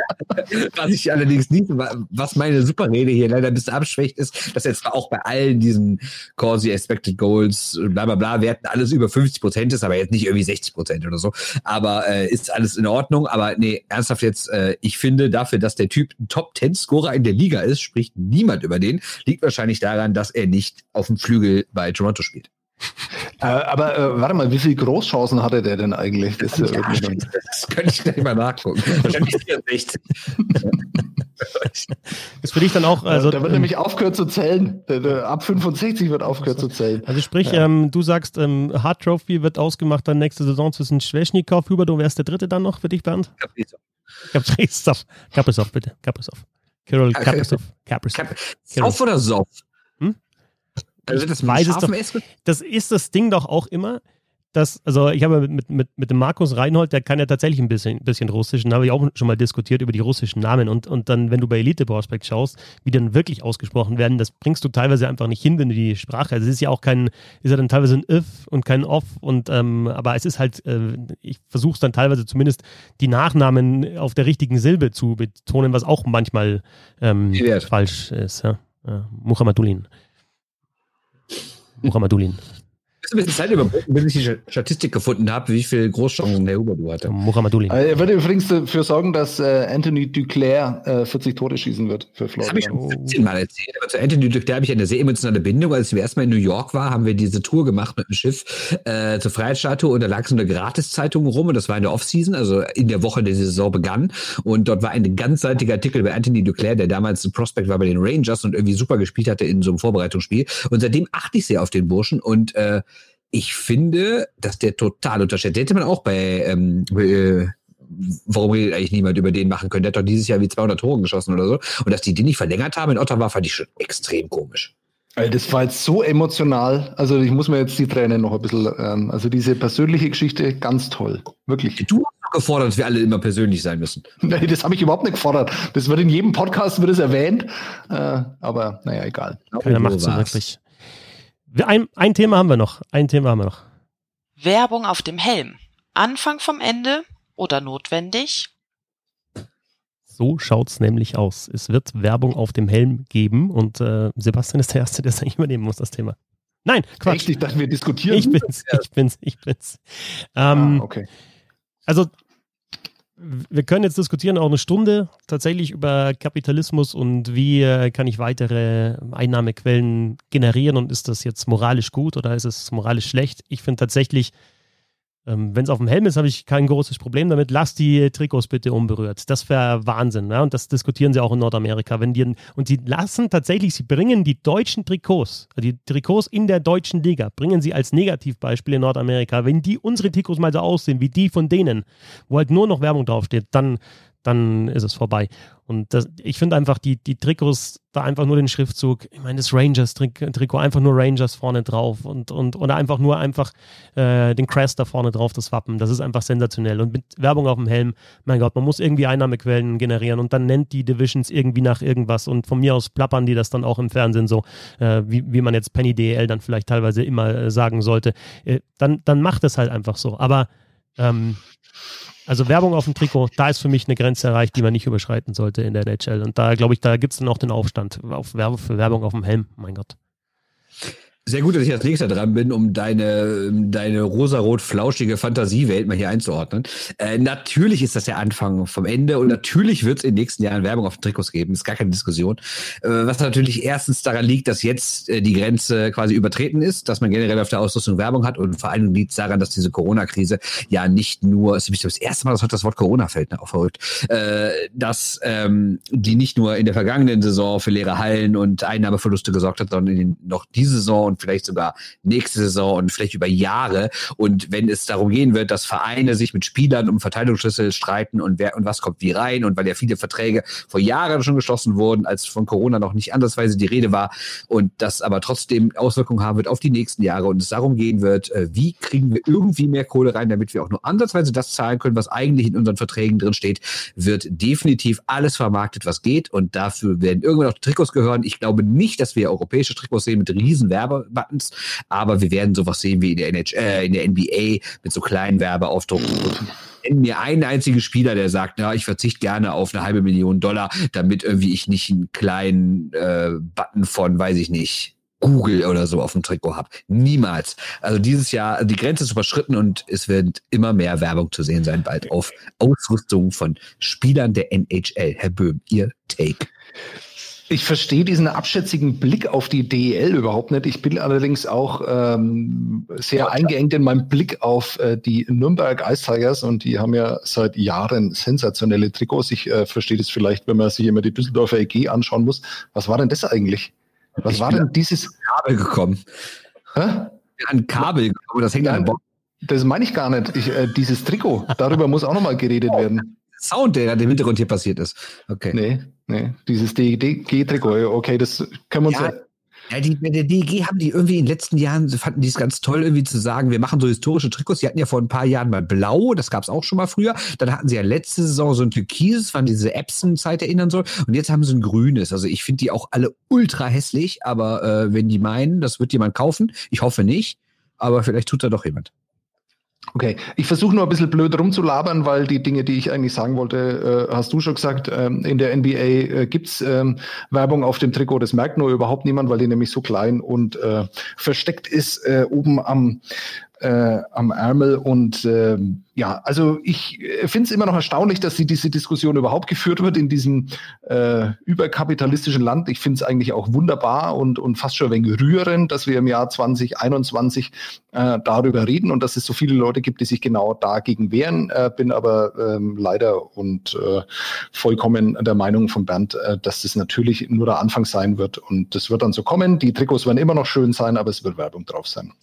Gut, dass du das ansprichst. Ich habe ja mal mit einem Kanadier darüber gesprochen und der hat dann so abschätzig über die deutschen Trikots geredet, also auch im Fußball.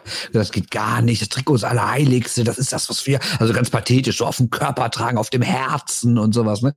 Da habe ich gesagt, ja gut, okay, kann man so sehen. Man könnte aber vielleicht auch sagen, das Allerheiligste ist das Spiel und das wird bei euch unterbrochen für Werbung. Okay, mittlerweile auch hier, aber das ist natürlich auch immer eine Herangehensweise. Ne? Also was sagt man? Findet man wichtiger, dass das Spiel ohne Werbung durchläuft, dass es da keine Werbeunterbrechung gibt? Oder findet man wichtiger, dass, dass die Uniform, wie ja so manche Leute sagen, irgendwie keine Werbung hat. Und ich finde ehrlich gesagt, auch wenn ich natürlich mir wünschen würde, dass DL-Vereine auch keine Werbung hätten und da einfach die Wappen drauf sind, äh, wenn sie nicht gerade mit Comic Sans geschrieben sind. Aber äh, würde ich trotzdem sagen, das ist schon schöner. Aber sind wir mal ehrlich, dass das Spiel glatt durchläuft, ist mir ja doch ein bisschen wichtiger. Willst du, willst du wissen, was ich mir aufgeschrieben habe zu dem Punkt? Also einmal das halt mit den Trikots, dass ich finde, dass die unberührt gehören. Das ist ja oft, also ich, ich, ich, ich kann mir schon vorstellen, dass es passiert oder vielleicht dann erst auf den Ärmeln, aber ich ist einfach mein, da ist wieder mein kanadisches Eishockeyherz. Lasst einfach dieses Wappen so, wie es gehört. Hier steht, TV-Timeouts viel schlimmer. Werbung auf Helmen ja. wirkt sich nicht aufs Spiel aus. So habe ich es mir aufgeschrieben. Und ich, diese TV-Timeouts, klar, da, da, kannst du Werbung verkaufen. Hm? Die, Unsere Herzen schlagen im Gleichklang. Ja.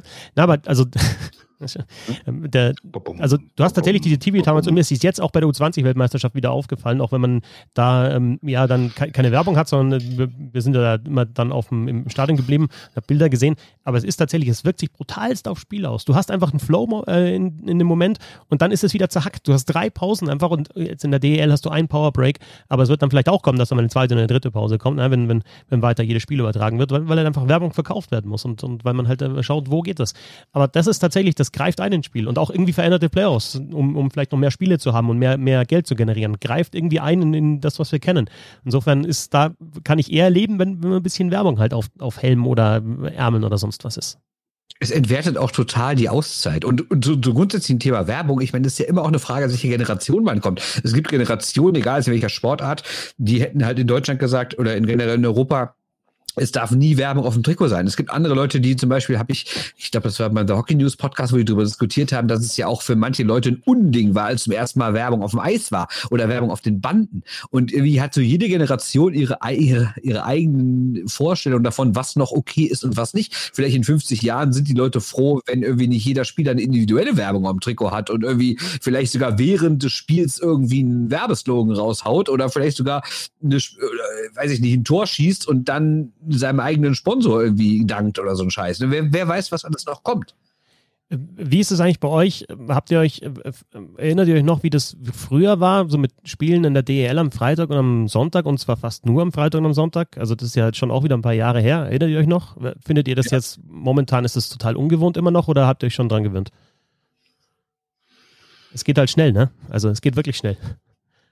Und ich finde es ich find's auch äh, jetzt, also, na, ich, ich finde es dann auch manchmal gar nicht so schlimm, wenn sowas passiert. Wir sind fertig. Wir sind durch. Aber der Bernd hat ein Quiz vorbereitet, ein schnelles, und deswegen spielen wir das noch. Aber das war, ja, aber das war, bevor ich, lass, lass uns, aber Bernd, ich weiß, also ich habe ich hab einen Endzeitpunkt vorgegeben, deswegen äh, schön, aber ich, ähm, die zwei paar Minuten nehme ich mir noch. Äh, das hat sehr viel Spaß gemacht. Das war genauso, wie ich es mir vorgestellt habe. Das war echt witzig und danke auch fürs Mitvorbereiten. Äh, ich glaube, dass wir tatsächlich jetzt in der guten Stunde dann nochmal auch alle heiß gemacht haben auf die stärkste Liga der Welt. Und ähm, ich muss noch was sagen, und ich verbinde es in dem Fall nicht mit Werbung, sondern sage nur Danke. Während des Podcasts ist ähm, äh, die nächste Dauerkarte abgeschlossen worden. Ich nenne es einfach in dem Fall mal Dennis, du hast es im Podcast geschafft. Vielen Dank. Äh, fünf Euro im Monat. Ich finde super, wie viele Leute dieses Projekt unterstützen. Vielen Dank dafür. Finde ich auch schön, wobei ich unsere erste Aufnahme geiler fand, die du versaut hast. Aber da, da, da, waren wir doch dann schon bei zwei Stunden und äh, also da habt ihr auch ganz schön Scheiße gelabert teilweise. Ja, die, die Aufnahme, wo ich das Quiz gewonnen habe. Ah, ja. ja, die, das war die beste App. Also machen wir ganz schnell das Quiz. Ich erzähle kurz die Geschichte dazu, weil äh, man kriegt ja manchmal, das Schöne ist, meine Freundin hört diesen Podcast nicht und wenn sie ihn hört, äh, habe ich ein Problem, aber man kriegt ja manchmal so Bücher geschickt und denkt sich so, boah, danke. Ne? Und äh, ehrlich gesagt ja, war das bei diesem Buch, das heißt nämlich Records Forever. Und ich dachte so, oh Mann, Alter, jetzt mal ehrlich, also NHL-Rekorde, da kann ich auch auf, irgendwie bei Wikipedia hingucken. Aber dann ich Arschloch, muss ich mal ganz so sagen, äh, war natürlich dann wieder so, erstmal so, so, weißt du, so keine Ahnung von nix, aber direkt eine Meinung, weißt du? Und dann habe ich dieses Buch aufgeschlagen und habe erstmal festgestellt, was es überhaupt ist.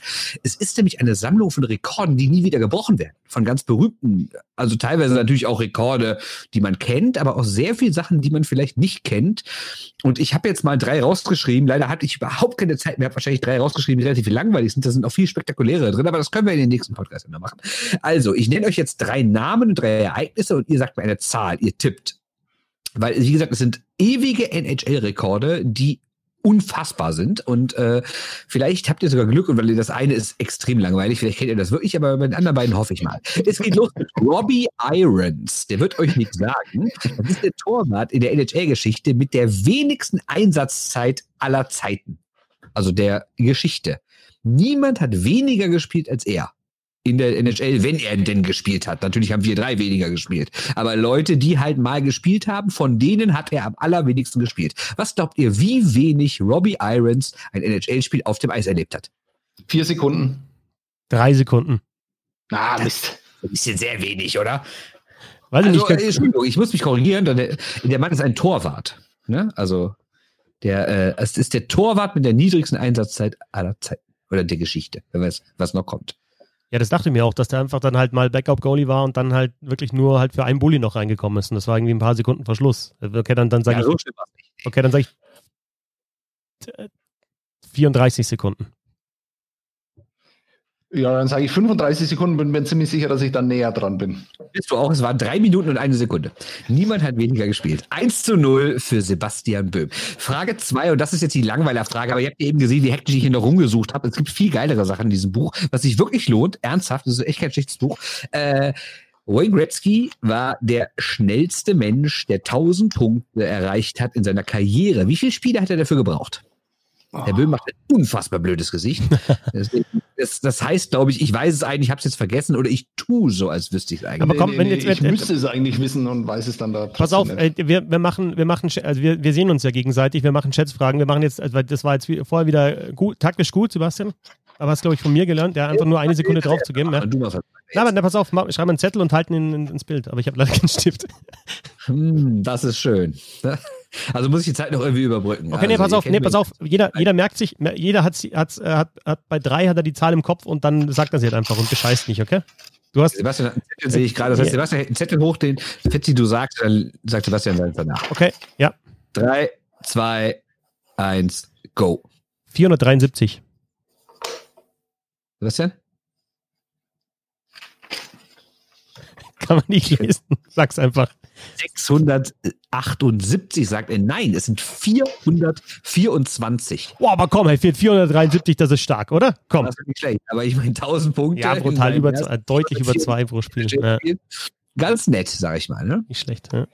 Ähm, hast du den Aufnahmeknopf gedrückt? Weil ich würde gerne den ganzen Podcast nochmal aufnehmen, nur um allein um diesen Schwachsinn, den ich da jetzt gerade aufgeschrieben habe, wieder rauszulöschen. Geht es? Ja, dein, dein Vierer schaut aus wie ein Sechser, Sebastian. Ja, eben, eben. Okay, und die letzte Frage. Das war spiegelverkehrt. Das ist schnell, genau. War ich neun, ne? äh, Marty Brodeur hält den Rekord für die meisten Playoff-Spiele einer Mannschaft, die er hintereinander gestartet hat. Kon konntet ihr mir folgen? War das blöd erklärt? Oder Nee, nee, ihr, was ich nee meine? ist klar, ja. Nee, ist klar. Also eine Mannschaft hat so und so viele Playoff-Spiele gehabt und er Ja. war der Starting Goalie. Hintereinander, wie viele Spiele seiner Mannschaft? Über Jahre natürlich, ne? Jetzt nicht nur eine Saison natürlich, Ja. ne? Über Jahre. Kurz überlegen, bitte. Ja, das wäre schön, wenn du überlegst. Okay, ich Also habe meine Zahl. Ja, die Legende der New Jersey Devils, um jetzt mal ganz kurz hier äh, ein bisschen Zeit zu überbrücken. Wie viele Spiele hintereinander gestartet? Wer will zuerst antworten? Ich. Und der andere hat dann bitte auch jetzt schon eine Zahl im Ja, Kopf. und ich, hab, sagt ich sag 94. wie viel? 94. Herr Böhm? 111. 170. Ah, was? Was? 170 Playoff-Spiele? Das sind ja dann im Schnitt so zehn, sind ja zehn Jahre. Als vor allem als ich dachte und ich war beleidigt, naja, beleidigt, falsche Worte, aber ich dachte so, hm, danke. Und jetzt denke ich mir, geil. Ein schönes Buch. Überragend. NHL, nee, es heißt Records Forever, Hockeys Unbeatable Achievements.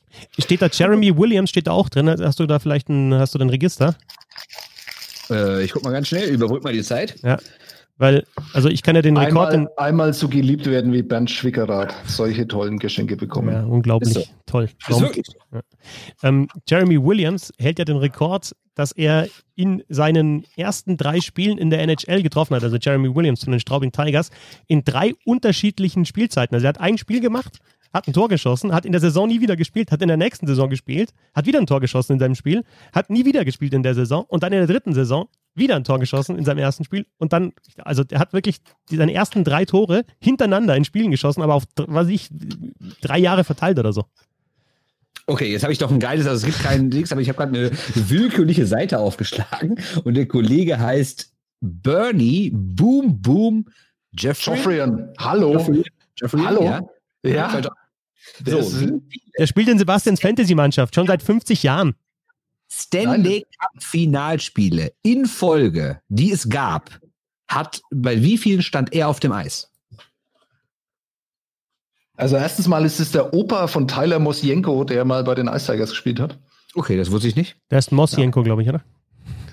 Sorry, jetzt, jetzt, jetzt war es einmal zu viel. Mos- Mosienko heißt Jetzt, er jetzt eigentlich. war es jetzt einmal zu viel, sorry. So, mach fertig. Also äh, wie viele äh, Playoff-Spiele in Folge? Boom, boom, Job. Spiele. Stanley Cup Spiele. Dieses Jahr Stanley gab Cup. Dieses Jahr gab es sechs, letztes Jahr gab es, was weiß ich, habe ich auch schon wieder vergessen, sieben. Das wären also 13. Und wenn ein Spieler äh, zum Beispiel hat doch, wie, wie heißt der noch, wer gewechselt ist? Wer, wer, wer hat zweimal in Folge den Stanley Cup jetzt gewonnen? Pat Maroon. Maroon. Der hat also quasi 13 Stanley Cup Finalspiele in Folge gemacht. Und wie viel hat Letztes Jahr waren noch Joffrey? nicht sieben Spiele. War das nicht sieben? War das Spiel sieben? Ja, war Spiel sieben. Hast recht. Ja, Ja, dieses ja. Jahr sechs. Also Ja, genau. 13. Okay, ich habe ich hab eine Zahl. Ich habe auch eine Zahl. Ich sag Boom, 43. Wie viel? 43. Herr Böhm, Herr Ganzi, die Kamera halten, ist überfordert. Ah, sechs oder zwölf, nee. Äh, äh, ich hatte tatsächlich 41, also ohne Scheiß 41, aber Es sind 53. Das ist absurd, Boah. ist das. Es ist wirklich absurd, aber es sind echt geile Rekorde. 53 Finalspiele. 50 und 1960. Der hat 53 Finalspiele in Folge erlebt. Sensationell. Ich- Ähm, äh, äh, erinnert mich dran, willkürlich, äh, will- willkürlich irgendeine Seite aufschlagen oder ihr durch? einer geht noch. Einer da noch. Einer noch. Ich was finden? Das ist wieder das ist viel, so viel Gretzky-Kram. Also die, jede, jede dritte Seite ist irgendwie Gretzky. Das ist ein bisschen anstrengend, ehrlich gesagt. Jetzt habe ich wieder die Martin Brodeur-Seite aufgeschlagen. Okay. Äh, die Familie Sutter ist die Familie mit den meisten Söhnen, die in der NHL gespielt haben. Wie viel sind's? äh, Brian, Brent, Daryl, Dwayne. Boah, fünf. Ich sag sieben. Und in der Mitte, richtig, wären sechs. Geil. Sechs Brüder in der NHL gespielt. Mehr gibt's nicht. Der Fetzi und ich zusammen sind wir unschlagbar. Zusammen seid ihr zwölf durch zwei. Ganz fantastisch. Wunderbar. Ganz fantastisch. Schön, schön. Das war die Vorschau auf die NHL-Saison, die am 13. Januar beginnt. Wir werden regelmäßig hier im Podcast auch drüber sprechen. Vielen Dank an Bernd Schwickerath, Autor des Buchs Die stärkste Liga der Welt über die NHL. Danke dir. Ich danke euch. Auf Twitter findet ihr Bernd unter b-schwickerath. Und vielen Dank an Sebastian Böhm, Autor des Buchs Eishockey. Alles, was man wissen muss. Was, was korrekt genauso? So, so schön, so schön war es mit euch. Danke, Corinna. B-Schwickerath und Sebastian E B-O-E-H-M S-S-O-NN, so ähnlich. Nach Böhm suchen oder eh schon folgen. So schaut's nämlich aus. Bissel Hockey auf Twitter. Ich bin Christoph Fetzer. Ich sage vielen Dank fürs Zuhören und viel Spaß mit der NHL-Saison. Ähm, okay, dieses Mal habe ich aufgenommen. Servus. Tschö.